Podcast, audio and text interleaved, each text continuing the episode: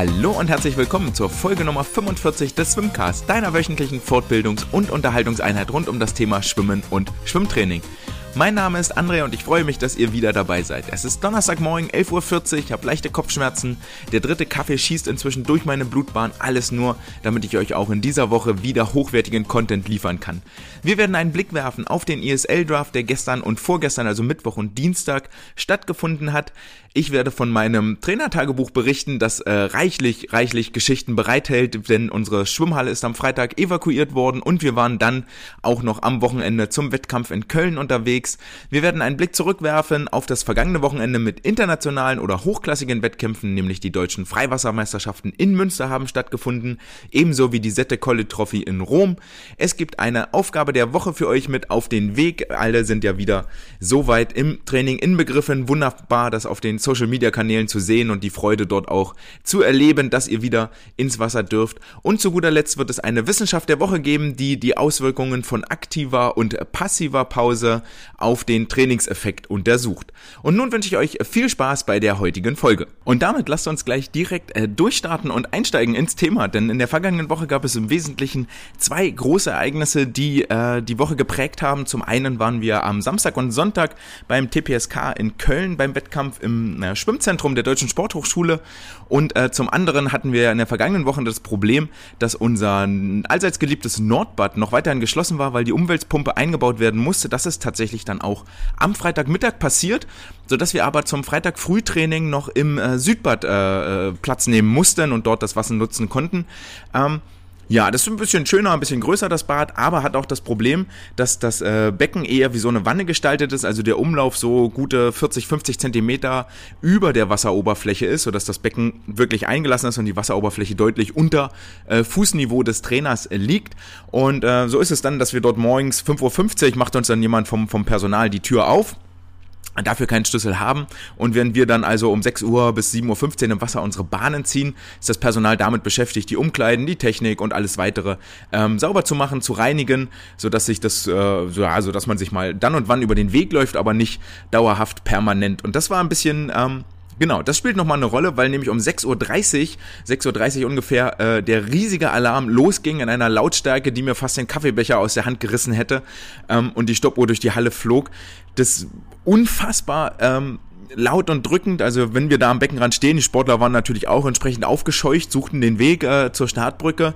Dort stand ich dann mit meinen 1,80 Meter nach oben, hab nach unten ins Becken geguckt, Sportler so drunter, also so solide 2,30 Meter, 2,50 Meter weg von mir und jetzt wisst ihr alle, dass wir als Trainer ja eine ziemlich laute Stimme haben können, aber gegen diesen Lärm war auf die Entfernung tatsächlich gar kein Durchkommen und nichts zu machen, ähm, sodass ich den Sportlern dann mit der Hand bedeutete, ey, pff, hier mal unter Wasser tauchen, ich guck mal, was da los ist. War im ersten Moment war nichts zu sehen, nichts zu riechen, äh, hat sich auch nicht warm an den Füßen angefühlt, dass die Halle jetzt irgendwie brennen würde.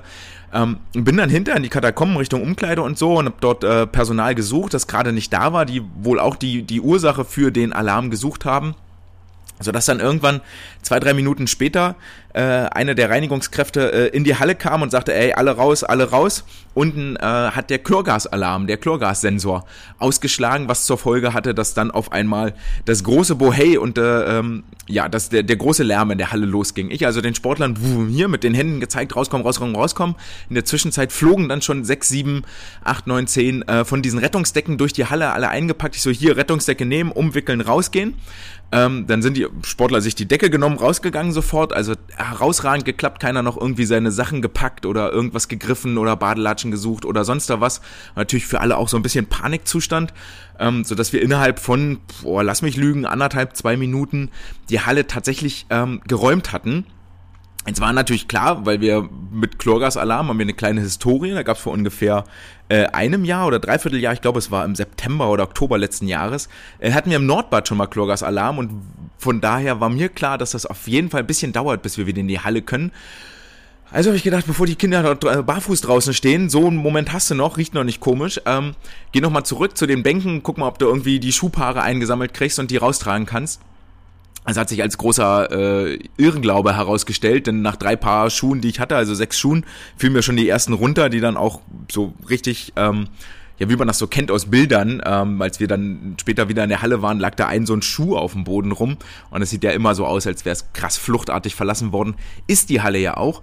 also habe ich mir dann drei Rucksäcke geschnappt, irgendwie, ich glaube, zwei Paar Schuhe reingeschmissen, weiß ich nicht mehr genau. Ähm, drei Rucksäcke geschnappt, rausgerannt dann auch mich mit zu den Sportlern gestellt, um dort der Dinge zu harren, die auf uns zukommen. Ähm, der Alarm drötete noch äh, quer durch die Halle, also ich glaube auch die umliegenden ähm, Menschen, die da in ihren Wohn Wohnungen noch schlafen wollten, vielleicht um 6.30 Uhr, äh, für die war die Nachtruhe dann auch vorbei. Die Kiddies hatten, äh, waren sich inzwischen eingewickelt mit der, mit der Rettungsfolie, Goldseite nach außen, Silberseite nach innen, so wie wir das im Erste-Hilfe-Kurs gelernt haben und äh, konnten sich zumindest die, die Mädels da ein bisschen die Haare abtrocknen ja, dass sie nicht ganz so im Kalten stehen und frieren. Was außerdem die Nachtruhe der umliegenden Wohnung massiv gestört haben könnte, ist, dass äh, parallel mit diesem Alarm auch äh, ein Bericht in der Notfallzentrale eingeht.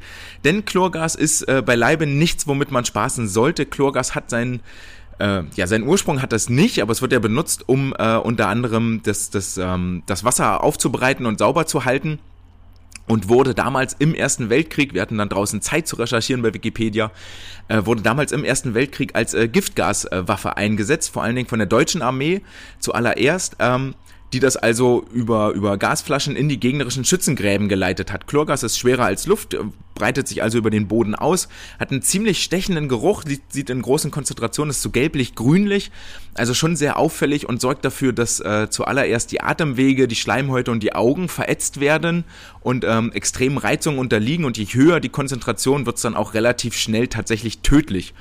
Und wir erinnern uns jetzt nochmal zurück, dass wir äh, entweder im Keller unten in der Technik, dort steht ja die Chlorflasche rum, das heißt, wenn dort was austritt, ist das der erste Raum, der so chlorgasmäßig geflutet wird. Und sobald es nach oben steigt, äh, wabert das dann auch in diese Beckenwanne rein, also auf die Wasseroberfläche, was du wirklich nicht haben willst mit deinen Sportlern. Ähm, weil du dann eigentlich auch gar keine Chance mehr hast, das zu retten, kannst ja, gut, äh, glaube ich, leuchtet ein.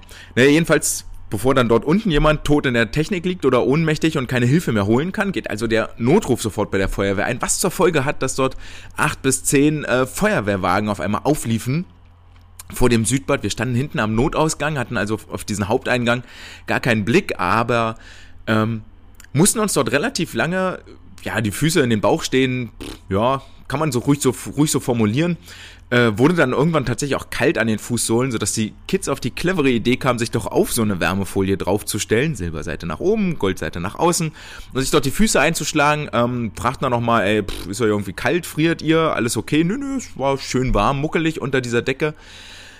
Ja, und dann standen wir da so solide 30, 40 Minuten bestimmt rum. Was zur Folge hatte, dass die Kiddies natürlich alle irgendwie am Freitag ja auch Schule hatten. Und aber zum einen deren ganzes Zeug drinnen war, also alle Klamotten, Pullis, Hosen, T-Shirts, war nun letzte Woche noch mega warm, also von daher hatten wir Glück draußen, weil dann auch die Sonne schien und wir nicht im Regen dort irgendwo warten mussten. Äh, aber die ganzen Klamotten waren noch drin, das Handy war noch drin, das ganze Schulzeug war noch drin. Es war halt alles in der Halle und die war für den Zutritt gesperrt äh, durch die Feuerwehr. Wir sind dann irgendwann so 45 Minuten später sind wir dann mal um die Halle geleitet worden in so einen Nebenraum, der ein bisschen geheizt war, da konnten wir uns zumindest mal hinsetzen.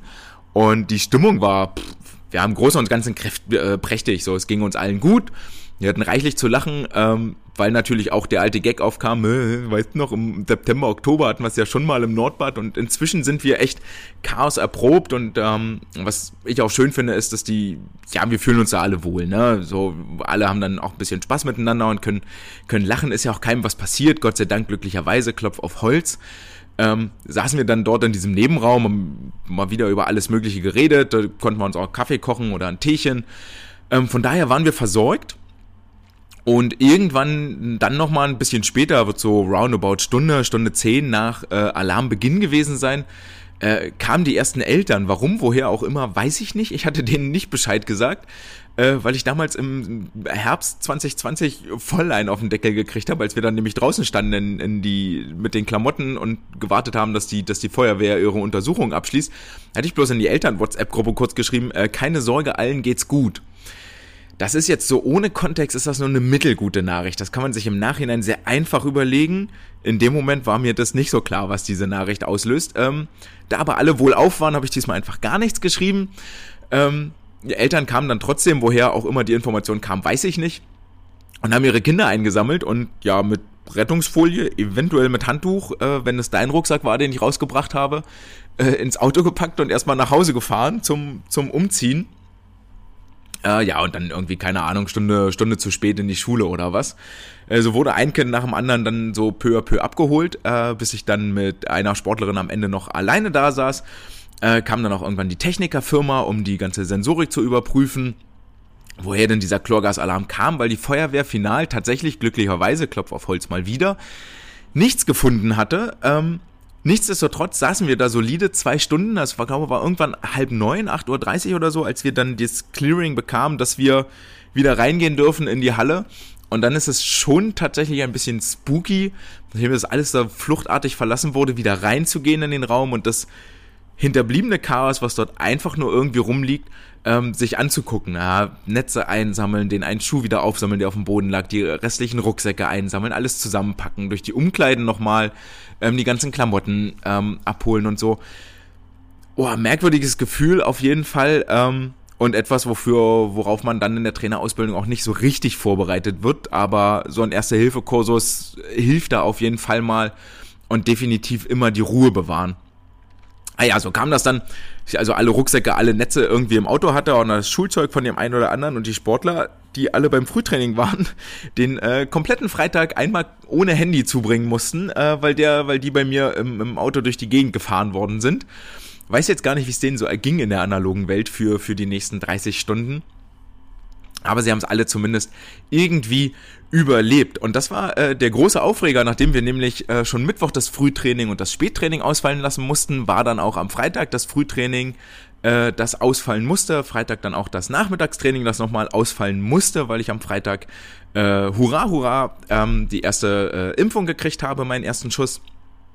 Also, dass wir also maximal schlecht vorbereitet in den Wettkampf nach Köln reingegangen sind am Samstag und Sonntag, also so richtig äh, optimale Vorbereitung war das definitiv nicht. Und das hat sich dann auch in den Ergebnissen niedergeschlagen, die viel, viel psychologisches Geschick erfordert haben. Ähm, es war auf jeden Fall erwartet, äh, groß und ganzen dann erwartet schwierig nach der Woche. Ähm, er hat ja irgendwie letzte Woche angekündigt, naja, nee, nee, eigentlich sind wir ganz gut unterwegs und uns eigentlich vorbereitet. Das war dann nach dieser Woche so ein Stückchen ad acta gelegt, vielleicht auch so trainingsvorbereitungsmäßig. Ähm, nicht ganz optimal, vielleicht vermutlich zu intensiv gewesen, zu wenig Druck rausgenommen, zu wenig, ähm, ja, zu wenig Intensität rausgenommen, weil eigentlich war schon das Ziel, dass die Sportler aus diesem Wettkampf in Köln dann rausgehen mit einem positiven Gefühl, mit einer, ja, mit einem guten Gefühl, dass sie auf einem guten Weg sind. Ähm, wir konnten auch einige positive Sachen rausarbeiten, definitiv. Aber so im Großen und Ganzen fehlte dieses kollektive, ähm, dass alle ein Erfolgserlebnis haben, das hat definitiv gefehlt. Und das ist dann schon echt krass also wirklich schade. Ähm, was sehr, sehr auffällig war, dass die Mädchen eigentlich durch die Bank weg alle Probleme hatten, ähm, sei es jetzt nach der langen Pause oder auch die, die durchtrainieren konnten. Ähm, so ein paar Highlights gab, so ein paar Lichtblicke, aber das war jetzt nicht so, nicht so umfassend, wie ich das eigentlich gerne erwartet hätte. Jetzt natürlich klar, äh, ich eine Sportlerin dabei, die ist im Dezember 2019 richtig, richtig schnell geschwommen, hatte da schon ähm, vier Normen für die DJM 2020 gesammelt, die ja mal stattfinden sollten, was relativ früher Zeitpunkt ist und eigentlich ein sehr gutes Zeichen, dass man da auch mal dringend Richtung äh, Finalplatz spekulieren sollte, dass die jetzt an ihre Rückenzeiten nicht rankommt nach dem ganzen Trainingsausfall. Das ist schon völlig klar. Aber dass es dann auch auf den kurzen Graul- und Delfinstrecken da so, so, so hapert, uh, war dann doch erschreckend. Ähm, das Problem, was wir da im Moment haben, ist, dass die, dass die Sportler echt noch immer Probleme haben, in die Frequenzen reinzukommen. Also, dass noch viel Arbeit vor uns auf jeden Fall. Ähm, das hätte deutlich besser laufen können. Demgegenüber standen die Jungs, die ähm, fast durch die Bank Bestzeiten geschwommen sind, egal welche Strecke, egal welche Lage, egal ob 50 Meter oder 200 Meter, ähm, egal ob Rücken, Brust, Kraul, Delfin, Lagen, das lief alles ganz, ganz gut. Ähm, vielleicht dem Umstand geschuldet. Wir alle wissen ja, dass Jungs in der Entwicklung zwei Jahre hinterher sind und ähm, dementsprechend später ihren Pubertätswachstumsmuskelschub machen, als die Mädels das machen. Und mein Eindruck oder meine Spekulation ist, dass die Mädchen diesen Schub quasi hinter sich haben und jetzt wirklich durch Training sich die Verbesserung erarbeiten müssen. Und bei den Jungs die jetzt in dieser Corona-Pause ihren Wachstumsschub gemacht haben. Also einige sind da echt um viele Zentimeter gewachsen und sieht man auch, dass da richtig körperlich was passiert ist. dass die halt durch diesen Wachstumsschub und durch diesen Muskelschub automatisch jetzt schneller geworden sind. Das, was ich eigentlich immer sage, so in der Pubertät, in der Entwicklungsphase ist völlig egal, was du mit denen machst, sie werden sowieso schneller. Ähm, so, das war, das ist so meine, meine Erklärung dafür, weil inhaltlich haben die genau das Gleiche gemacht. Es war nicht so, dass die Jungs sich mehr anstrengen als die Mädels. Ähm, aber das ist so die Überlegung, die ich dabei hatte, ähm, warum es bei den Jungs so viel besser lief als bei den Mädchen. Ähm, von daher hatten wir da was Gutes, äh, das wir mit nach Hause nehmen konnten. Dann hatten wir Probleme mit, mit Asthma, wo wir echt mit Asthmaspray und ähm, ja, leider Gottes auch den Wettkampf etwas verzögert haben, weil äh, die, die, die Sportlerin dann auch nicht aus dem Wasser kommen konnte, was völlig okay ist. Also es war sehr, sehr schwierig und sehr, sehr kompliziert, so im Großen und Ganzen und nicht das positive Fazit, was ich gerne geben würde, sondern sehr durchmischt.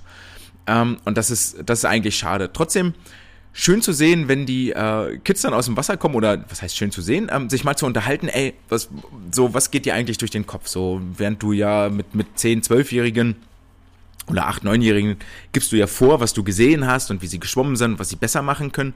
Irgendwann ähm, versuche ich da dann mal den, den Drive hinzukriegen und das Ganze umzudrehen, weil du als Trainer siehst natürlich draußen, was los ist. Das muss nicht immer übereinstimmen mit dem, was die Sportler im Wasser fühlen. Und vor allen Dingen sollen die, sollen die Sportler, Sportlerinnen in meinen Augen sich auch klar darüber werden, okay, was mache ich da eigentlich im Wasser? Was, was mache ich da überhaupt? Ähm, was habe ich mir gedacht? So, wie hat sich das angefühlt? Wie würde ich mein Rennen beschreiben? Also geht die erste Frage dann mal raus, so, ähm, je nachdem, wie es gelaufen ist, aber jetzt relativ häufig mal, wie war's? Erzähl mal deinen Eindruck. So, wie ist es gewesen? Was war gut? Was würdest du das nächste Mal besser machen? Was würdest du anders machen? Wie hat sich's angefühlt? Und da kommen immer relativ spannende Erzählungen rum.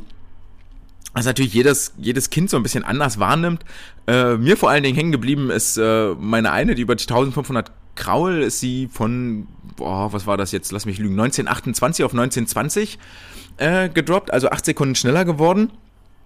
Ich meine so, ey, war voll gut, auch alles fein aus, alles tutti, viel besser als die 800, hat eigentlich immer das Problem, dass sie schnell anfängt, in der Mitte langsam wird und am Ende merkt, oh, ich habe noch Kraft und die letzten 200 nochmal richtig schnell schwimmt. Ähm, das ist jetzt nicht so richtig das gewinnbringende Konzept, nicht die gewinnbringende Taktik.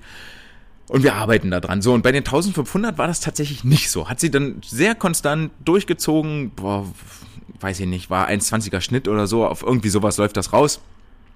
Ähm, und zwar komplett über die ganze Strecke. Dann sage ich, und wie war es so? Wie ist gelaufen? Oh ja, sagt, war entsprechend gut gelaunt, gar nicht so sehr erschöpft, äh, sagt, hat sich voll gut angefühlt und ich weiß nicht, war bei 800 Meter, hab ich rum, bin ich rum und habe auf die Uhr geguckt und dachte so, oh, das wird aber knapp so, weil sie in ihrem Kopf hatte, dass 1500 Meter das Doppelte von 800 Meter ist, was natürlich nicht stimmt, aber was ihr motivationsmäßig dabei geholfen hat, das Tempo weiter hochzuhalten.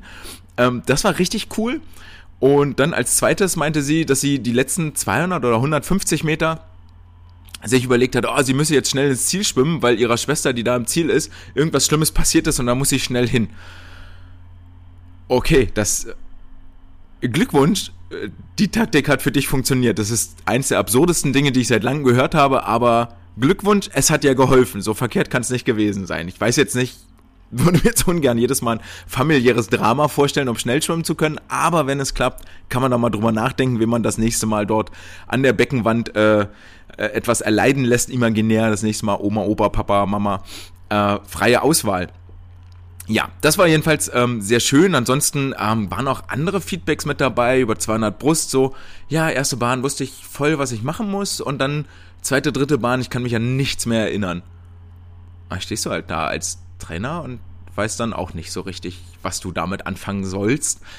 Äh, pff, kann mich nicht dran erinnern. Ist halt irgendwie jetzt nicht so die allerbeste äh, Rückmeldung, die du kriegen kannst, weil dann kannst du auch schwer nur korrigieren. Wenn der Sportler gar nicht weiß, was er gemacht hat, dann wird es natürlich richtig, richtig düster. Ja, ansonsten gab es dann, ähm, ja, ansonsten gab es ganz viele Tränen auch tatsächlich, die sich mir immer nicht so, die sich mir gar nicht erschließen. Ähm, könnte aber auch so ein, so ein emotionsloses Jungs-Männer-Ding sein, ähm, weil die ganzen Jungs bei uns auch dann immer mit den Augen rollen, so, äh, muss, also sind da meistens auch mal die gleichen, die dann auf dem Wettkampf heulen. Ähm, ja, ist natürlich scheiße, wenn deine 100 Brustbestzeit 1,20 ist und du schwimmst 1,26, hältst mit dem Feld mit, ist die Erwartungshaltung eine andere. Wenn immer der ganze Wettkampf schon dämlich gelaufen ist, dann ist da am Ende, ja, es ist eine Emotion, die sich da Bahn bricht, das, das verstehe ich schon muss auch sagen, äh, einmal richtig, richtig ausheulen tut auch manchmal echt was Gutes. So, danach ist es vielleicht besser, ist so ein bisschen wie Streiten. Ähm, danach ist meistens auch besser, auch wenn die Situation an sich erstmal richtig doof ist.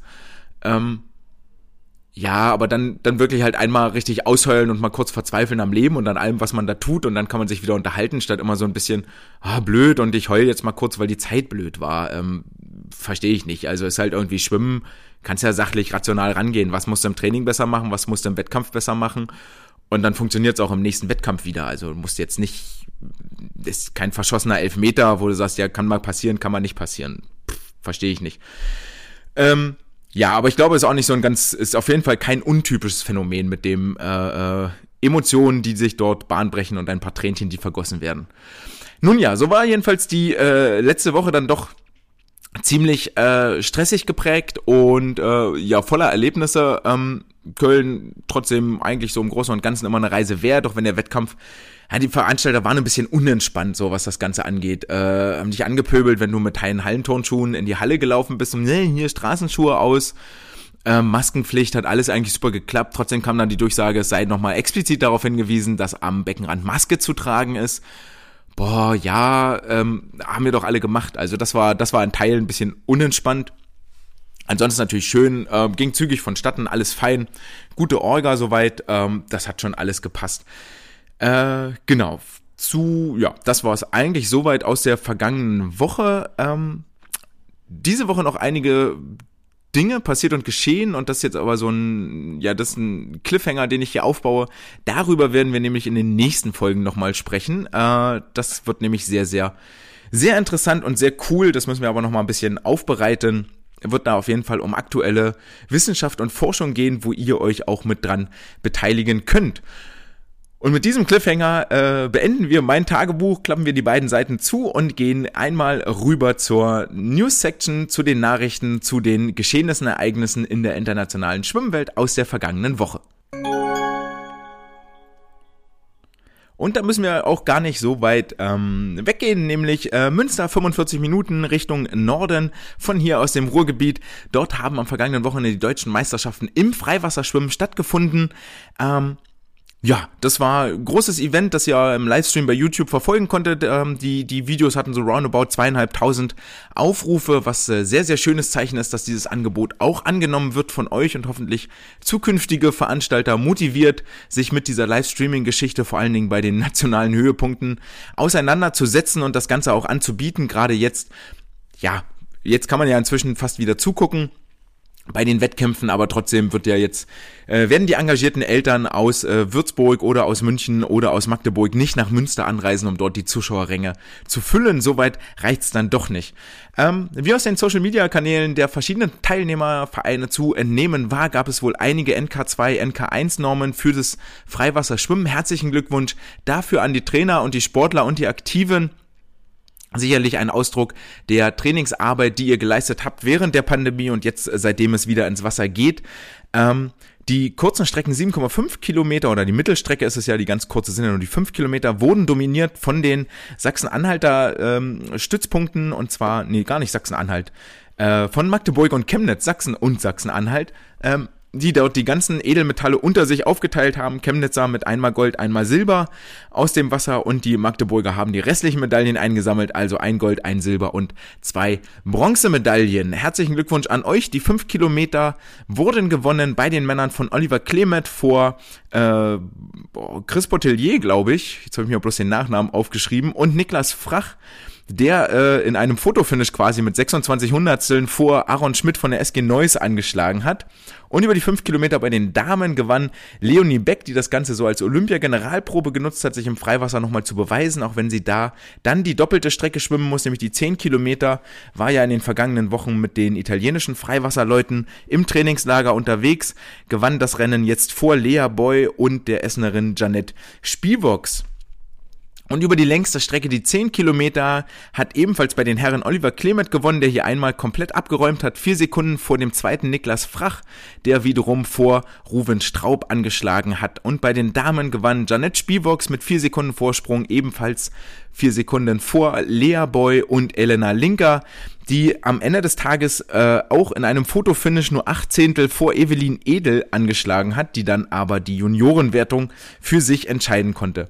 Herzlichen Glückwunsch an allen, die dort gewonnen haben und ähm, ja ihre Sportler erfolgreich durchs Freiwasser geschickt haben. Ich hoffe, ihr konntet das Schwimmen im Hafenbecken genießen. Von den Fotos, die zu sehen waren, gab es ja auch ein paar Zuschauer an. Die Strecke ist natürlich nett bei den Freiwasser-Events, wenn man die so ein bisschen in die Stadt holt und an die Leute ran. Dafür bietet sich das Ganze ja an. Gab es in Hamburg vor vielen, vielen Jahren. Ähm, inzwischen ja auch mal den Eon Hanse Alster Cup, äh, wo in der Alster, in der Binnenalster geschwommen wurde. An einem Samstag oder so war das, glaube ich. Ähm, das war schon ein ganz schönes Event, wenn die, wenn die Leute dazu gucken können. Und das Freiwasser bietet sich ja dafür an. Auch die Leichtathleten haben da ja schon mal den Weg gesucht auf Rathausplätzen, ähm, Turmspringen, nicht Turmspringen, äh, Stabhochsprung gemacht oder Weitsprung und dort ihre Wettbewerbe ausgetragen, um eben zu den Leuten zu kommen. Und die Beachvolleyballer machen das auch schon sehr lange. Von daher wäre das eine Möglichkeit des Schwimmen, mehr in das Zentrum der Aufmerksamkeit zu rücken.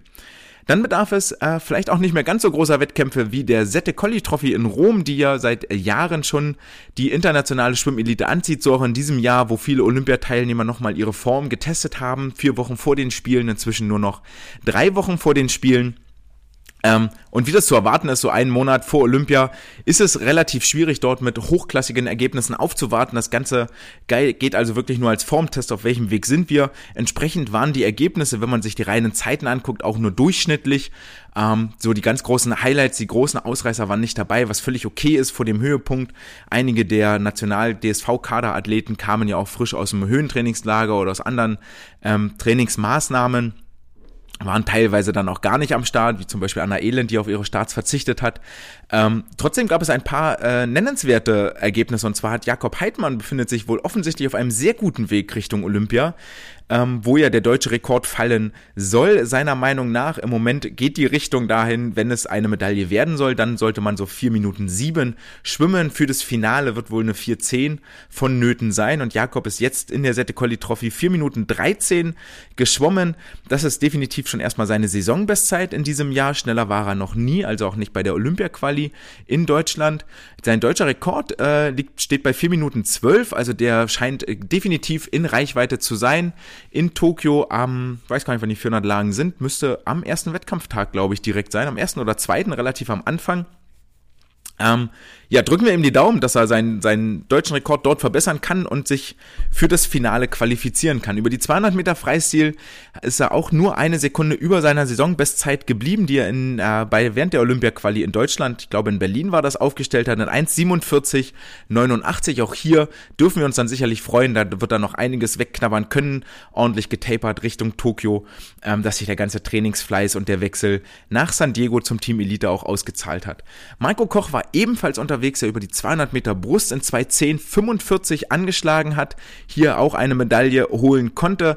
Ähm, ja, die 2.10 schiebt er jetzt schon die ganze Saison so vor sich her. Ähm, vermutlich auch hier wird er nochmal deutlich unter 2.10 schwimmen können. 2.07 ist seine Bestzeit von vor einigen Jahren. 2.07, 2.08 wird wohl auch gefordert sein, um ins 200 Brustfinale zu kommen. Mit 2.10, 2.09 könnte es für das Halbfinale auch schon reichen drücken wir die Daumen, dass Marco äh, dieses Ziel erreicht. Die 100 Brust in 1.01.11, da war ja immer noch das Ziel für ihn, vorne mehr Spritzigkeit aufzubauen, weil er auf den zweiten 100 zu einem der weltschnellsten Schwimmer gehört, die aktuell über diese Strecke unterwegs sind. Und über die 50 Meter Freistil gibt es auch eine Honorable Mention, wie das so schön heißt, eine äh, ehrenhafte Erwähnung, denn hier haben nicht Marius Kusch oder Damian Wirling die beste deutsche Zeit ins Wasser gelegt, sondern Stefano Razzeto, der 25, ne 35-Jährige inzwischen, äh, der 35-Jährige war der schnellste Deutsche in 24,49 Sekunden. Äh, Glückwunsch dazu, dass du die beiden äh, Olympiastarter und äh, Profischwimmer hinter dir gelassen hast. Äh, Bestzeit von ihm 22,79, also auch hier eine ganz schöne Lücke, wobei auch da aber der Höhepunkt, der Fokus ganz klar auf den Olympic Trials gelegen hat. Und das waren im Großen und Ganzen auch schon die äh, nennenswerten Leistungen der deutschen Schwimmerinnen und Schwimmer aus Rom, aus Italien. Ähm, ja, der Blick geht jetzt ganz geradeaus. Äh, nächste Woche ist Abflug nach Kumamoto. Dann bereiten sich die DSV-Leute in der schon im japanischen Klima auf den äh, Höhepunkt für einige sicherlich ihres Lebens, aber in diesem Vierjahreszyklus vor sind dann dort einige Wochen in Kumamoto im Vorbereitungstrainingslager, bevor dann in Japans Hauptstadt äh, tatsächlich das Quartier auch bezogen wird. Sicherlich äh, könnte es sich lohnen, wenn ihr nochmal zwischendurch die Hände frei habt, ein bisschen Daumen zu drücken, dass die Olympischen Spiele tatsächlich stattfinden werden. Japan hat wohl auch nochmal ein paar Probleme mit dem Coronavirus, mit der neuen Delta-Variante, die gerade die Runde macht. Sowieso viele andere Nationen gerade sehr stark davon betroffen. Die Australier hatten äh, in ihrem Camp des Australien ist auch wieder in den Lockdown gegangen und da fühlte sich der australische Schwimmverband genötigt, eine Meldung rauszugeben, dass keiner der australischen Schwimmer im Moment ähm, irgendwie Kontakt mit äh, Infizierten hatte oder in Hochrisikozonen unterwegs war, um sich mit dem Coronavirus anzustecken. Also heißt es Daumen drücken, dass wir tatsächlich äh, die Olympischen Spiele über die Bühne bringen. Ich glaube, noch eine Verschiebung oder jetzt tatsächlich dann wäre es wohl eine Absage, eine endgültige wird äh, äh, irreparable Schäden in der Sportlerpsyche hinterlassen und das ist äh, wirklich keinem zu gönnen nachdem wir jetzt so lange da schon unterwegs sind und schon ein Jahr länger warten mussten. Noch ein bisschen warten müssen wir auch auf die äh, International Swimming League, die ja im Oktober ihre erste Runde in Neapel abhalten wird. Trotzdem versucht die ISL weiter in den Nachrichten zu bleiben, was natürlich puh, ja ein bisschen fragwürdig ist jetzt mit der Vorbereitung auf Olympia, mit der Fußball-EM, die jetzt gleichzeitig läuft. Trotzdem äh, hat die ISL ihren ersten Schwimmerdraft organisiert, der am Dienstag und Mittwoch stattgefunden hat. Und ähm, Genau, darum soll es jetzt im nächsten Abschnitt gehen. Die ESL Draft, ähm, kurz erklärt, also die ESL ist äh, ein bisschen im Moment Meister darin, die einfachsten Sachverhalte so kompliziert wie möglich darzustellen, damit auch möglichst viele das gar nicht mehr verstehen und wir möglichst viele Leute verlieren auf dem Weg dahin.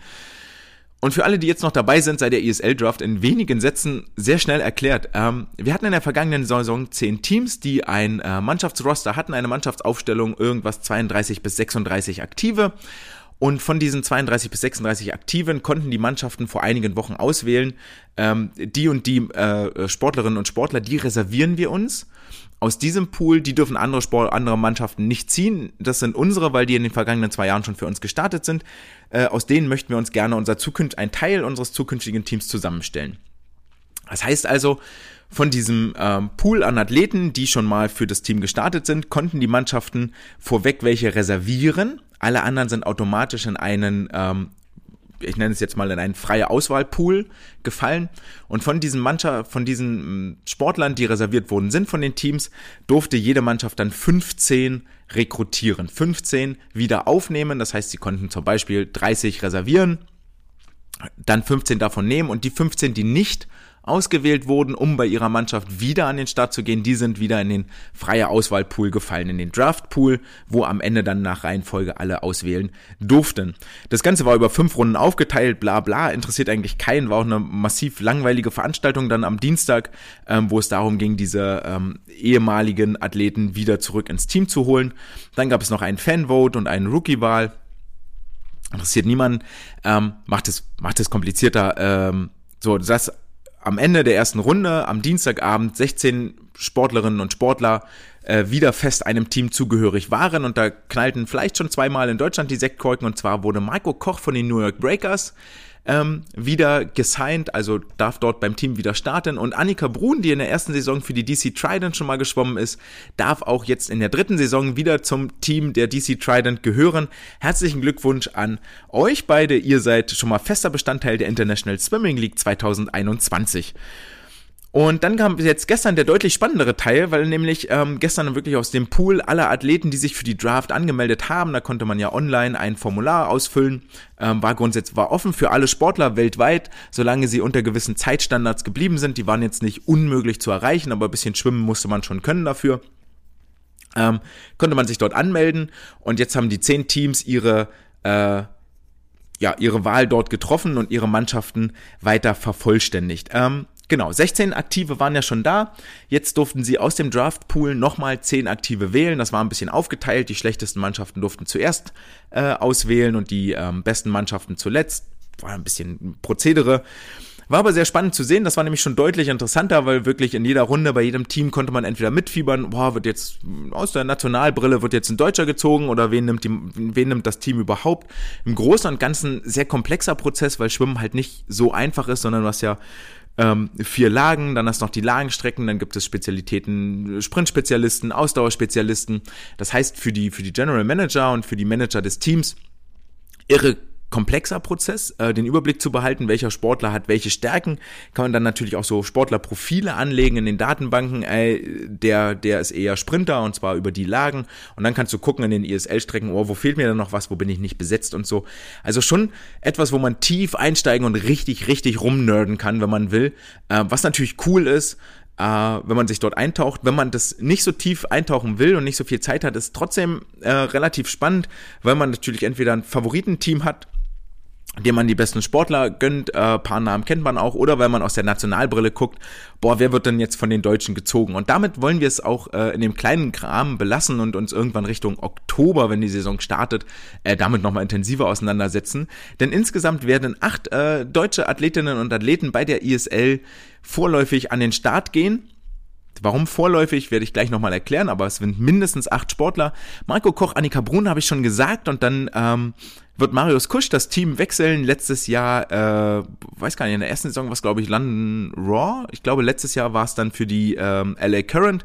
Wird in diesem Jahr, ist er von den Toronto Titans gezogen worden, Marius Kusch, und wird dort ähm, auf seinen deutschen, auch Nationalkameraden Fabi Schwingenschlögel stoßen, der als Neuling, als wirklicher Neuling in die ISL kommt, als sogenannter Rookie der aber offensichtlich mit seinen Brustleistungen für so viel Aufmerksamkeit gesorgt hat, dass er auch sehr zeitig im äh, Rahmen dieses Auswahlprozesses gezogen wurde. Christian Diener ist von seinem Ursprungsteam von den London Raw wiedergewählt worden, darf dort wieder über die Rückenstrecken Punkte sammeln. Dann ist äh, Philipp Heinz wieder mit dabei, der in den vergangenen zwei Jahren für die Aqua Centurions unterwegs war, wird jetzt für die New York Breakers schwimmen. Und dann gibt es noch zwei deutsche Neulinge, Newcomer, die von, von Teams gesigned wurden und ausgewählt wurden. Und zwar zum einen die Berlinerin Leonie Kullmann, die zukünftig für die Kali Condors starten wird und ähm, Lukas Mertens, der vom Team Iron ausgewählt wurde. Ich denke mal, Lukas Mertens und Team Iron passen sehr gut zusammen. Dort sind in der Regel äh, viele ungarische Athleten dabei, die häufig über die ja, sehr anstrengenden Strecken, 200 Delfin, 400 Lagen, 400 Kraul kommen, wo Lukas mit seinen 200 Kraul, 400 Kraul Skills ähm, perfekt reinpasst, meiner Meinung nach. Leonie Kuhlmann wird man sehen, welche Rolle sie bei den Kali Condors äh, spielen wird, ist ja ähm, als Freistilschwimmerin 100, 200, 400 Kraul ähm, gesetzt äh, beziehungsweise hat dort ihre Stärken. Hoffen wir, dass sie auch viele Einsätze im Becken haben wird. Ähm, Genau, wer dann fehlt von der Liste im Moment sind äh, Sportler, Sportlerinnen, die letztes Jahr noch mit dabei war. Ramon Klenz ist nicht ausgewählt worden, Damian Wirling nicht gewählt worden, äh, Katrin Demler nicht und Jakob Heidmann auch nicht wiedergewählt worden. Das muss aber nicht heißen, dass die beiden gar nicht starten werden, denn die Teams haben jetzt von den äh, mindestens 32, maximal 36 Plätzen, haben sie jetzt nach der Draft 26 besetzt. Und alle Sportler, die nicht gedraftet und noch keinem Team zugehörig sind, dürfen sich jetzt ihr Team quasi frei wählen. Also dürfen entweder in Vertragsgespräche gehen oder das Team macht einen Schritt auf die zu und sagt, ey, du hat nicht gereicht in den Runden oder ähm, wir mussten unsere Strecken erstmal anders besetzen, möchtest du trotzdem für uns starten. Von daher besteht durchaus die berechtigte Hoffnung und Möglichkeit, dass noch einige deutsche Athleten diese acht ähm, ergänzen werden und komplettieren werden, also dass es auch für, für diese dann darum ja, dass die auch noch mehr Wettkampferfahrung und in diesem hochklassigen Teilnehmerfeld starten dürfen, können, sollen, würden. Also alles in allem ein ziemlich cooles Konzept, das natürlich aus dem amerikanischen Sport entlehnt ist, ähm, wo es dann auch so einen Draftpool gibt, wo die, wo die, wo die, ähm, wo es darum geht, auch die schlechteren Teams zuerst picken zu lassen, um eine gewisse Chancengleichheit und ähm, Kräfte, Kräftegleichgewicht herzustellen zwischen den Mannschaften. Ähm, sehr cool auf jeden Fall und ich bin jetzt schon, jetzt schon gespannt, was da im Oktober auf uns zurollt, welche Wettkampfwelle und wenn wir dann wieder wöchentlich über die neuesten Ergebnisse berichten können. Über neueste Ergebnisse berichte ich auch gerne in der nun folgenden Rubrik, nämlich der Wissenschaft der Woche. Dafür gehen wir zurück an den Ort, an dem unser Podcast begonnen hat, nämlich zurück nach Köln. Die Deutsche Sporthochschule in Köln ähm, unter der Leitung von äh, Patrick Wahl und ähm, wie heißt er hier Joachim Meester hat nämlich vor einiger Zeit ein Paper veröffentlicht. Jetzt muss ich einmal gucken, von äh, wann ist das? 2013 ähm, wurde das veröffentlicht, also inzwischen acht Jahre her. Nichtsdestotrotz ist es immer noch relevant und interessant, nämlich äh, geht es darum, welchen Einfluss äh, verschiedene Erholungsarten ähm, auf, die, auf die Leistungsentwicklung haben. Und zwar haben sie verglichen, welchen Einfluss aktive Erholung und passive Erholung auf den Adaptionsprozess während eines hochintensiven Trainingsblockes auf den Organismus haben. Wenn jetzt vielleicht der ein oder andere Zuhörer mit den Augen rollt, äh, im Sinne von, das hatten wir doch schon mal, dann ist das nicht ganz äh, richtig, aber auch nicht ganz falsch. Denn in Folge Nummer 29 haben wir uns schon mal damit auseinandergesetzt, welchen Einfluss aktive und passive Erholung auf die Laktatelimination haben. Und zwar ging es damals darum, dass die Sportler 200 Meter max geschwommen sind, all out, und im Anschluss ähm, 15 Minuten entweder durch aktives Lockerschwimmen oder durch passives Rumsitzen ähm, sich erholen sollten und dann nochmal 200 Meter geschwommen sind. Und da war damals äh, äh, die Erkenntnis, dass äh, zwischen den beiden 200 Meter Zeiten, egal ob aktive oder passive Erholung, kein Unterschied war, aber tatsächlich die Sportler, die sich aktiv erholt haben, locker geschwommen haben, dass deren Laktatspiegel wesentlich niedriger war als der von den passiven, äh, von den sich passiv erholenden.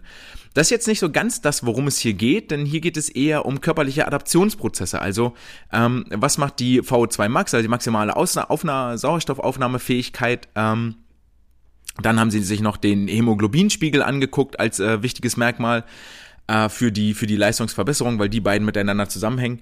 Ähm, innerhalb eines Trainingsblockes über zwei Wochen mit ähm, insgesamt 15 hochintensiven Trainingseinheiten. Ähm, genau, wie, wie verändern sich diese Parameter jetzt? Und es ging da gar nicht so sehr darum, äh, wie sich jetzt eine einzelne Zeit innerhalb einer sehr kurzen ähm, Messdauer quasi verändert. Warum ist das Ganze wichtig? Denn die VO2 Max ist ja, ist ja so ein bisschen der Leistungsprädiktor mit für eine, für eine Ausdauerleistung. Sie haben das Ganze hier mit Triathleten gemacht, wo es natürlich viel, ähm, wo es auch im Laufen und Radfahren viel um die VO2 Max geht. Je höher die ist, desto höher ist in der Regel die aerob-anaerobe Schwelle. Das heißt, ich kann ähm, eine höhere Leistung bringen, ohne Laktat anzuhäufen. Das heißt, ich werde am Ende des Tages äh, den Wettkampf schneller beenden als mein Konkurrent, der vielleicht nicht so gut austrainiert ist. Und warum gucken Sie sich das Ganze jetzt mit hochintensivem Training an? Man könnte ja auch einfach den Trainingsumfang erhöhen oder die Trainingshäufigkeit erhöhen. Da ist so ein bisschen das Problem, dass äh, gerade bei, bei so Profi-Ausdauersportlern, Schwimmen gehört ja mit dazu, Marathonläufer oder Radfahrer, kann man ja jetzt das, das, die Trainingszeit an sich nicht beliebig weit erhöhen. Also äh, kannst ja nicht 24 Stunden am Tag durch Fahrrad fahren, nur um dann deine aerobe Ausdauer oder deine Leistungsfähigkeit zu erhöhen. Ähm, relativ einfach auch, wenn eine Leistungsverbesserung automatisch dadurch zustande kommen würde, dass ich mehr trainiere als jemand anders, dann wär, würden wir das ganze, den ganzen Job hier könnten wir dann bei uns an den Nagel hängen und sagen, ja gut, geh einfach schwimmen rund um die Uhr und fertig ist. Ähm, deswegen muss es da noch andere Parameter geben und zwar äh, vorrangig die Intensitätssteuerung und das ist ja auch mit der der der Ursprung, wo das hochintensive Intervalltraining, das HIT-Training halt herkommt. Und ähm, in der Literatur bisher sind da im Wesentlichen zwei Protokolle erprobt worden, Interventionen. Zum einen ähm, über einen sehr langen Zeitraum, dass man äh, zwei bis drei Hit-Sessions pro Woche einbaut, also dann über sechs oder acht Wochen, dass man gezielt zwei bis drei hochintensive Trainingseinheiten pro Woche macht und dann dort den Effekt überprüft oder dass man so einen, so einen sogenannten Schock-Mikrozyklus macht. Ähm, häufig sind das dann zehn Hit-Sessions, die innerhalb von zwei Wochen ähm, durchgeführt werden. Da gibt es auch schon Studien, die das gemacht haben, allerdings häufig in technisch anspruchsvollen Sportarten, also im Fußball oder Skifahren, wo es äh, auch mit viel auf Bewegungstechnik ankommt. Das beim Fahrradfahren und beim Laufen ist das gar nicht so sehr der Fall. Beim Schwimmen, das natürlich auch technisch anspruchsvoll ist, ähm, auch, aber ähm, hier viel mehr die Ausdauerleistung mit im Vordergrund, weil wir davon ausgehen, äh, es ist wirklich eine wiederkehrende zyklische Bewegung, nicht wie beim Fußball eine azyklische gegen den Ball treten oder beim, beim Skifahren, wo jede Kurve ähm, anders ist und wirklich über sehr kurze Belastungsspitzen das Ganze äh, geregelt wird. Was bemängeln sie auch, dass es nämlich noch keine Studie zum Ausdauersport gibt, die diesen Schockmikrozyklus da mal untersucht hat. Und ähm, jetzt interessiert sie nicht nur, okay, wir gucken uns mal an, was dieses äh, HIT-Training auf Ausdauerathleten auswirkt, wenn wir mal über zwei Wochen 15 Einheiten davon implementieren in den Trainingsalltag, sondern wir machen auch noch zwei Gruppen aus den Probanden und zwar äh, die eine bekommt eine aktive Pausengestaltung und die andere bekommt eine passive Pausengestaltung. Also die einen erholen sich aktiv und die anderen passiv. Und jetzt ähm, Genau, was haben sie gemacht? Sie haben insgesamt 14 Tage äh, die Sportler dort durchgeschleust, 15 Hit-Sessions gemacht und ähm, haben dann geguckt, wie verändern sich verschiedene Leistungsparameter, haben dort alles Mögliche durchgemessen, weil man natürlich nie so genau weiß, auf welchen Einfluss hat das äh, oder oder oder welcher der Parameter verändert sich jetzt. Deswegen klopfst du einmal alle ab und am Ende guckst du dir dann oder wertest du nur die aus, wo wirklich äh, interessante und spannende Dinge passieren. Insgesamt haben sie das mit 16 Triathleten gemacht, davon vier Frauen und zwölf Männer, die 15 bis 25 Stunden pro Woche trainiert haben. Jetzt kam auch raus dabei, dass natürlich durch das HIT-Training kann man den Trainingsumfang etwas senken bei Beibehalt der Leistungsfähigkeit. Das ist bekannt. Ähm, das ist auch das, was hier passiert ist. Ähm, die sind dann deutlich in ihrem Trainingsumfang ähm, runtergefallen. Das äh, war aber in beiden Gruppen gleich, egal ob es aktive oder passive Pause waren. Und jetzt haben sie folgende Tests gemacht. Und zwar ähm, haben sie beim Radfahren, war das HIT-Training wie folgt aufgebaut. Auf dem Fahrradergometer sind sie viermal vier Minuten ähm, gefahren bei 90 bis 95 Prozent der maximalen Herzfrequenz. Und die beiden Gruppen waren dann unterteilt. Aktive Pause waren drei Minuten Lockerfahren bei 60 Prozent der maximalen Frequenz, passiv drei Minuten ähm, Pause, sonst gar nichts weiter. Die Läufer sind, ähm, haben zwei Serien gemacht, jeweils aus die bestanden aus 10 mal 40 Sekunden Lauf bei 90 bis 95 Prozent der maximalen Herzfrequenz und die aktiven Pausen waren dann 20 Sekunden Laufen bei 60 Prozent. Ähm, die passiven, klar, 20 Sekunden einfach nur stehen und warten. Und zwischen den beiden Zehnerblöcken gab es drei Minuten Serienpause. Im Wasser ist das Ganze schwieriger, ähm, mit der, mit der, mit der Pulsuhr wirklich zu stoppen und während des Schwimmens auch zu kontrollieren und zu tracken. Deswegen haben sie hier ein leicht anderes Protokoll genommen und zwar sind die Sportler und Sportlerinnen sechsmal 200 Meter geschwommen bei 90 Prozent ihrer Maximalgeschwindigkeit und dann haben sie eine aktive Pause gemacht, wo sie zwei Minuten locker schwimmen sollten bei 50 Prozent ihrer Maximalgeschwindigkeit. Passive Pause, klar, zwei Minuten auf dem Beckenrand sitzen und äh, Pläuschchen halten.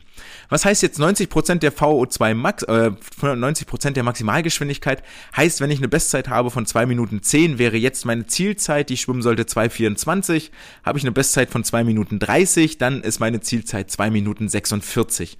90 Prozent Maximalgeschwindigkeit ist schon ziemlich flott das Ganze sechsmal hintereinander zu schwimmen, ist schon äh, definitiv sehr anstrengend. Ich denke mal, das ist durch die Zeiten jetzt auch klar geworden. Um weitere ähm, Effekte auszuschließen, weil ja das Ganze auch viel mit einer Flüssigkeit und mit Kohlenhydratspeichern zusammenhängt bei dem in, in der Testung dann, ähm, wurde auch die Nahrungs- und Getränkeaufnahme standardisiert vor den Tests. Vielleicht auch mal wichtig, das im Hinterkopf zu behalten. Wenn ihr mit euren Sportlern irgendwelche Tests macht, macht das natürlich schon einen Unterschied, ob die äh, einmal vor dem Test irgendwie Müsli frühstücken und ein schönes Brot essen oder ob sie einmal vor dem, vor dem Test äh, sich eine Tüte Gummibärchen reinpfeifen. Dann werdet ihr mit Sicherheit schon allein aufgrund der Nahrung andere Ergebnisse erhalten. Ja, das äh, ganze Training, das ganze Hit-Training haben sie dann gemacht. Ähm, es waren äh, immer drei Blöcke, a drei Tage mit einem Tag Pause. Ähm, Genau, und dann äh, gab es vor, vor der Intervention einen Test und hinter der, nach der Intervention einen Test. Und hier war es äh, von daher relativ spannend, ähm, dass in der VO2 Max gar keine Veränderung festgestellt wurde, also weder ähm, in der Gesamtgruppe noch zwischen den einzelnen Gruppen, egal ob sie aktive oder passive Pause gemacht haben. Ähm, das wäre so tatsächlich nicht zu erwarten gewesen. Allerdings ähm, gab es dann noch einen äh, Time Trial. Und zwar der Time Trial war wie folgt, dass die Sportler auf dem Fahrradergometer saßen und dort mit einer ähm, festgelegten Trittfrequenz gefahren sind für 20 Minuten und dann wurde der, der mittlere Power Output gemessen, den sie dort äh, generieren konnten. Und hier hat sich gezeigt, dass die äh, Sportler, die eine aktive Pausengestaltung hatten, ihre Leistung, Trittleistung gesteigert haben, und zwar von 170 Watt auf 185 Watt. Die passiven äh, Päusler, also die, die sich ausgeruht haben, äh, und nicht locker geschwommen sind oder locker gefahren sind, die haben sich ebenfalls verbessert und zwar viel mehr von 169 Watt auf 196 Watt Trittleistung. Und das war ähm, schon sehr überraschend, weil wir eigentlich aus der Physiologie heraus erwarten würden, dass die aktive Pause der, passive Pause, der passiven Pause überlegen ist. Ähm, eine Sache, die äh, auch nochmal unterstreicht, dass die passive Pause tatsächlich einen höheren Trainingseffekt erreicht hat als die aktive Pause, war, dass der, äh, gab es noch einen Stufentest äh, auf dem Ergometer auch, wo die ähm, Sportlerinnen und Sportler dann drauf sitzen und alle oh, weiß ich jetzt gar nicht, in regelmäßigen Abständen wurde die, ähm, die Trittkraft, äh, der, der Power Output um 20 Watt erhöht. Ähm, Finde ich das jetzt hier schnell in dem, genau, RAM-Test, Perform Cycle Ergometer äh, genau. Alle 30 Sekunden wurde die Trittkraft, die Power um 20 Watt erhöht. Und hier war es so, dass während dieses Ergometer-Tests, während dieses Stufentestes, äh, wird eine Atemgasanalyse gemacht und da gibt es die äh, sogenannte Ventilator-Threshold 2. Ähm, was da genau passiert, weiß ich ehrlich gesagt nicht. Ähm, aber hier war es so, dass die Sportler, die eine passive Pause gemacht haben, ihre ähm, Trittkraft, ihre Trittpower steigern konnten bei dieser VT2. Die war statt bei 231 Watt, lag die dann bei 251 Watt. Also sie konnten mit mehr Kraft, mit mehr Energie treten und auch der VO2, VO2-Wert an dieser äh, Threshold-Geschwindigkeit 2 stieg von 2,67 auf äh, 2,99, was darauf schließen lässt, dass im Körper tatsächlich ein besserer Stoffwechsel stattfindet. Ähm, das heißt, es wird mehr Sauerstoff, den ich einatme, im Körper auch verstoffwechselt und verarbeitet. Dahingegen gab es bei den Sportlern und Sportlerinnen, die eine aktive Pause gemacht haben, gab es in diesen beiden Werten keinen Unterschied. Und jetzt ist es ähm, natürlich interessant, woher kommt denn jetzt diese Veränderung? Warum ist die passive Pause so viel besser als die, als die aktive Pause? Weil eigentlich haben wir mal gelernt, das ist auch schon ein paar Folgen her, hatten wir uns unterhalten, ähm, ging es um Hit-Training und so, ähm, dass wir eigentlich in Richtung polarisiertes Training gehen wollen, sprich im Hit-Training trainieren wir Stoffwechselprozesse, die unter Laktatbildung stattfinden, die uns zwar mehr Energie liefern, aber auch ne, als Beiprodukt Laktat, was wir wiederum im aeroben Stoffwechsel abbauen wollen. Und den aeroben Stoffwechsel trainieren wir dann am besten, wenn wir irgendwo so bei 50, 60 Prozent unserer äh, VO2 Max äh, trainieren. Und dann steigt die Mitochondriendichte, die Mitochondrien werden größer, die ganzen ähm, Enzyme, die dort beteiligt sind, die äh, Myoglobinspiegel steigt und so weiter und so fort. Und das heißt also, ähm, das Laktat, was ich dann mehr produziere, sorge ich dafür, dass das auch mehr abgebaut werden muss, wenn ich eine aktive Pause mache. Und in der passiven Pause ähm, war dieser Effekt damals eigentlich gar nicht zu sehen gewesen. Und hier sagen wir jetzt aber, Moment mal, die Leute, die passive Pause machen, sind irgendwie leistungsfähiger. Also die sind dann am Ende besser. Daraufhin, äh, darauf gibt das Paper tatsächlich keine Antwort, aber es stellt zwei, drei äh, Ideen und Spekulationen an, woher das kommen könnte. Und zwar sagen sie, dass ja im Prinzip die Adaption des Organismus passiert, wenn er einem gewissen Reiz ausgesetzt ist und seinen ähm, seinen Konsequenzen. Also wenn ich eine hochintensive Belastung mache, dann häufig Laktat im Körper an und dieses Laktat triggert bestimmte Anpassungsprozesse, also dass ähm, der, der Sauerstofftransport besser wird, dass die Mitochondrien größer werden, ähm, dass der generelle Transportmechanismus für das Laktat, für den Sauerstoff und so besser wird. Und wenn ich jetzt quasi eine passive Pause mache, dann sorge ich dafür, dass das Laktat länger im Körper bleibt, dass der pH-Spiegel auch sinkt, dass der Körper länger getriggert wird, ähm, oder, oder länger merkt, oh, ich habe hier einen sehr hohen Laktatspiegel und es geht mir eigentlich nicht so richtig gut und deswegen eine stärkere Anpassungsreaktion zeigt, als wenn ich eine aktive Erholung mache und mich locker schwimme und daraufhin äh, daraufhin eben eine, eine, eine, bessere Anpassung stattfindet, als wenn ich aktive äh, Pause mache. Also, wenn man so will, ganz plakativ gesagt, ist eine passive Pause die extreme Polarisation der aktiven Pause. Aktive Pause ist ja schon ein krasser Intensitätsunterschied zwischen hoher Belastung und niedriger Belastung und die passive Pause vergrößert diesen Gap nochmal, sagt, ich bleibe bei der hohen Belastung, aber statt niedriger Belastung mache ich einfach gar keine Belastung. Also extremes polarisierendes Training an der Stelle. Ähm, das ist die, die Spekulation, die sie hier anstellen. Und das finde ich schon relativ interessant, das ist auch Effekt, der, der wenig bis gar nicht dann äh, nachfolgend nochmal untersucht wurde, zumindest ist mir das nicht bekannt oder wo dann nochmal auf zellulärer Ebene auch geschaut wurde, okay, wie sind denn da die Prozesse überhaupt, was passiert dort überhaupt, das könnte man sich alles nochmal angucken, aber auf jeden Fall, die Message, die wir hier mitnehmen sollten für uns als Trainer, ist die Tatsache, dass wir eigentlich nochmal ganz klar überlegen sollten, ähm, okay, ich mache, ich gestalte eine Trainingsaufgabe und warum mache ich die eigentlich so, wie ich die jetzt hier auch mache, sprich, ich lasse den Sportler schwimmen, eine bestimmte Strecke in einer bestimmten Intensität, wie jetzt in dem Beispiel 200 Meter, 95 Prozent oder 90 Prozent deiner Bestzeit. Und ähm, welche Konsequenz hat das jetzt für den Anpassungen im Organismus, wenn ich dich aktiv locker schwimmen lasse dazwischen oder wenn ich dich an den Beckenrand setzen lasse oder wenn ich die Pause so kurz mache, dass du dich sofort wieder belasten musst? Wir merken also, dass dieser ganze Prozess der Trainingssteuerung irre, irre komplex ist und vielen Variablen unterliegt und ich tunlichst vermeiden sollte, mehrere davon zu ändern, sondern wirklich ähm, ganz klar in der Hauptserie mir überlegen muss, okay, was möchte ich induzieren? Also welche Veränderung, welches Trainingsziel verfolge ich eigentlich mit dem, was ich hier gerade mache? Ähm, ganz klassisches Beispiel, was man da vielleicht anbringen kann, ist, äh, ich lasse die Sportler schwimmen, 8 mal 25 Meter, all out, so schnell sie können. Und was mache ich da jetzt? Lasse ich sie zwischendurch locker schwimmen, also 25 voll hin, 25 locker zurück oder lasse ich sie 25 Meter voll schwimmen und 30 Sekunden rumstehen. Und je nachdem, wofür ich mich entscheide, habe ich einen völlig anderen Trainingseffekt. Bei den 8x25 mit rumstehen ist es so, dass ich ähm, immer wieder den äh, anaerob alactaziden Stoffwechsel trigger, also den Körper dahin bringen möchte, sehr schnell viel Energie bereitzustellen, also wirklich eine klare Verbesserung der Sprintleistung auf den ersten Metern erreichen möchte. Wenn ich den Sportler aber zwischendurch locker schwimmen lasse, 25 Meter, trigger ich, starte ich in diesen 25 Metern auch den aeroben Stoffwechsel und habe dann im nächsten 25er, den ich voll schwimmen möchte, das Problem, dass dieser anaerob Alactazide, der für eine reine Ständigkeitsleistung verantwortlich ist, äh, mit unterstützt wird durch den aeroben Stoffwechsel, was ich aber eigentlich gar nicht haben will, ähm, weil dieser aerobe E dann so lange braucht zum Starten, dass mir das bei einer 50 Meter oder 100 Meter Leistung gar nicht hilft. Und da ist es mega wichtig, dort wirklich nochmal hinzugucken und sich zu überlegen, okay, was erreiche ich womit? Und mit dem Satz möchte ich euch auch aus diesem Paper entlassen, ähm, auch wenn es ein bisschen ja, vielleicht unbefriedigend ist, weil nicht so richtig die Erklärung jetzt da ist, aber ihr, ihr merkt, dass da, dass da viele Fragezeichen sind und dass wir da immer ja nachgucken sollten und in uns gehen sollten, warum mache ich jetzt was? Damit beenden wir die Folge mit der Aufgabe der Woche für heute, für diese Woche. Und das ist mal eine richtig basic Aufgabe, die ich sehr gerne mache, um jetzt gerade am Anfang auch nochmal im Einstieg, um an der Wasserlage, am Wassergefühl zu arbeiten. Und zwar ist es ähm, Kraulbeine in Strecklage ohne Brett. Also Sportler liegen auf dem Bauch, Hände äh, von nach vorne übereinander gestreckt, hinter dem Kopf zusammen oder, oder zwischen, äh, genau, hinter dem Kopf zusammen oder Kopf ein bisschen angehoben, dass sie so den Hinterkopf oder die Ohren zusammendrücken und zuhalten.